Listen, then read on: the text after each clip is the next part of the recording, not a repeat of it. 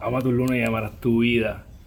Eh, estás llevando score con, tus amistades, estás llevando un score de que tú me das algo y yo te doy algo a cambio. O en realidad estás haciendo cosas bonitas por la gente que tú quieres y aprecias por el simple hecho de que te hace sentir bien. Esta semana te invito a que evalúes si cuando le haces el bien a alguien o cuando haces alguna acción con alguien, estás esperando algo a cambio. Tus expectativas son que esa persona va a hacer algo a cambio. Porque eso le quita todo el valor a la acción que estás haciendo. Deberías estar constantemente buscando hacer el bien simple y sencillamente porque te hace sentir bien.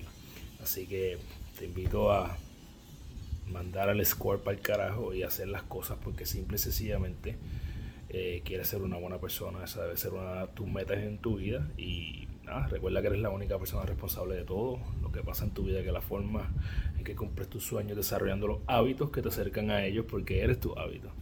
Diariamente toma las acciones que te acercan a tu futuro yo para que cuando vayas a la cama todas las noches puedas decir hoy yo gané mi día. Un abrazo y que pasen una semana brutal.